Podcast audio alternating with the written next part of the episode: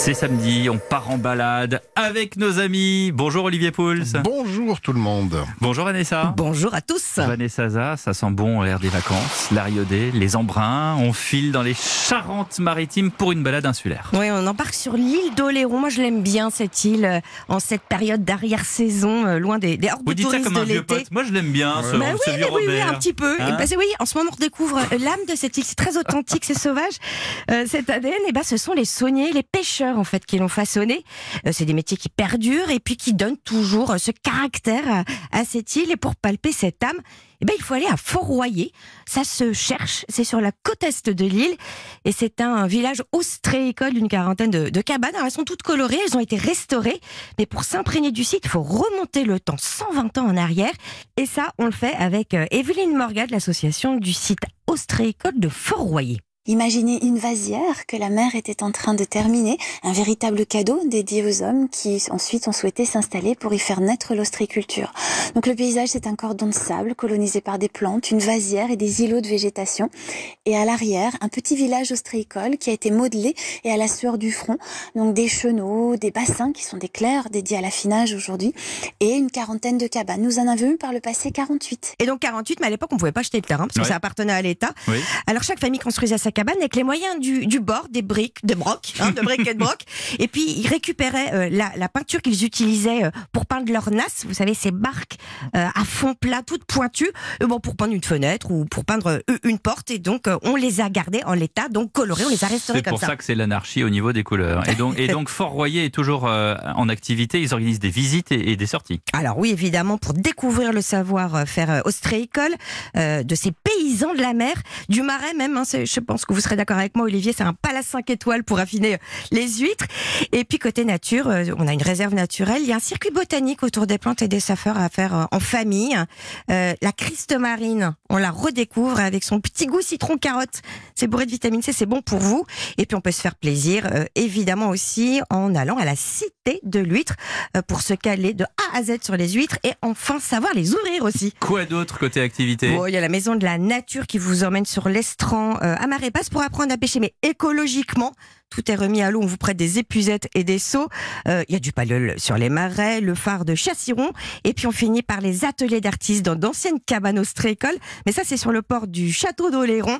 Ratez pas la Casa Ukes. Sylvain, il est luthier, il est spécialisé dans les ukulélés. Bah tiens. Euh, fabrication artisanale, comme quoi l'Ariodé euh, de Oléron a un peu de bon. Et si on veut se poser? L'hôtel Verbois, il est situé à Dolus d'Oléron, pas très loin du port de la Cotinière. On est à 900 mètres de la plage et il y a tout ce qu'il faut pour les familles. Et côté assiette, mon cher Olivier Bah écoutez, j'ai envie de vous dire qu'il y a une bonne autre activité que je vous propose, c'est de vous asseoir tranquillement, de vous faire euh, ouvrir une douzaine d'huîtres et une bouteille Et de vous vin faire blanc. ouvrir, Ouais, c'est ce que ça, j'allais dire. Bah, Moi, évidemment. je joue du piano, je ne vais jamais ouvrir des huîtres. Vous êtes Trop dingue. risqué, trop Ça a risqué. pas la Non mais c'est dit, une fois qu'on a la technique, c'est pas aussi compliqué qu'il y Ouais, paraît, mais il ouais, faut ouais. rester très C'est pour ça que prudent. vous avez un bandage. Laissez, laissez faire les, laissez faire les professionnels. Alors, c'est vrai que les huîtres, moi, on m'avait toujours dit, raconté qu'il y avait une saison pour les manger, que c'était, Ouais, les les, les mois en breu. Et puis, euh, ben, depuis quelques années, on trouve des huîtres toute l'année, Oui. 365 jours par an. Et pourquoi? Eh ben, c'est la faute aux triploïdes. Et les triploïdes, qu'est-ce que c'est? Alors, c'est une huître qui a été modifiée. Euh, c'est pas un OGM, c'est pas euh, un, un Allô, attendez, organisme J'ai José qui m'appelle. Non, c'est par croisement. En réalité, vous savez que normalement, tout, euh, nous avons tous deux organes euh, reproducteurs euh, dans la nature. Ah. Les huîtres ont deux paires d'organes reproducteurs. Et ben, en les modifiant, on en fait trois.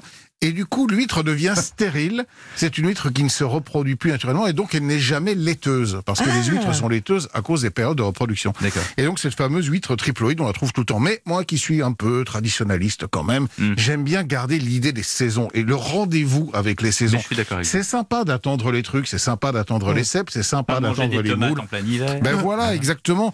Donc, quand vous avez de vrais authentiques huîtres euh, qui ne sont pas des triploïdes, qui sont des biploïdes, eh bien, vous attendez maintenant pour les manger et vous les mangez. Alors, pourquoi pas sur l'île de Léron, mais chez vous aussi, parce que il y a les huîtres, on les trouve partout en France. Et je vous propose une petite recette hyper facile pour manger des huîtres un petit peu différemment que simplement ouvertes avec, euh, avec un, un coup de vin blanc. Mhm. On va les manger tièdes.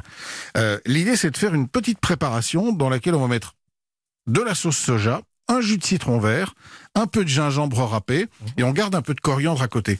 On va faire euh, sau- chauffer ce- ces, ces 15-20 centilitres de sauce soja. On va rajouter le jus de citron, le gingembre. On porte ça à une bonne chaleur Mhm. et on va tout de suite le verser sur nos huîtres qu'on aura ouvertes ou fait ouvrir. Mhm. Ça va, ça ne va pas les cuire, ça va les tiédir et ça va surtout les imprégner d'une saveur un peu japonaise que je trouve vraiment euh, délicieuse. On- Délicieux. On, on Ça, rajoute ça un tout moi, petit peu de coriandre frais et tac, on déguste. Ouais, il faut pas. se- C'est comme avec le soufflet, c'est on passe à table tout de suite. On hein, passe, parce oui, parce qu'il faut pas après, que c'est ça, cramé. voilà, il faut pas que ça refroidisse. Et puis on a, on a ce côté un peu chaud froid de, de l'huître qui reste crue à l'intérieur, qui légèrement euh, cuit sur euh, sur sur le pourtour. Et puis toutes ces saveurs, le, le soja, et le citron vert, ça, ça, ça donne beaucoup de peps.